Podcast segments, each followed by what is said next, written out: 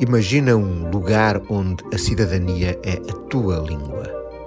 Lá, a identidade não será apenas nacional, mas cultural, de comunicação e até de afeto. Um espaço para debater, estudar, abrir fronteiras e criar uma nova relação entre os países de língua portuguesa. Um espaço para associações, governos, jornalistas, editoras, intelectuais e artistas. Um espaço para as pessoas.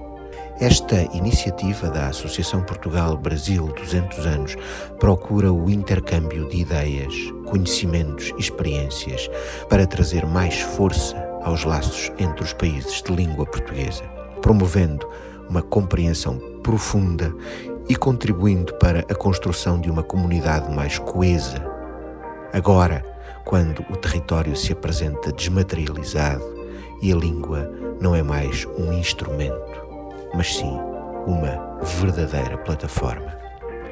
Ao contribuírem com o seu pensamento para este projeto, personalidades da música e da literatura como Mia Couto, Lilian Schwartz, Sérgio Godinho, Rui Castro, Daniela Zupo, Zé Cabaleiro, Carla Cantan, António Grassi, Laurentino Gomes, entre muitos outros, mais de uma centena de personalidades dos quatro continentes, abre-se um novo universo de possibilidades.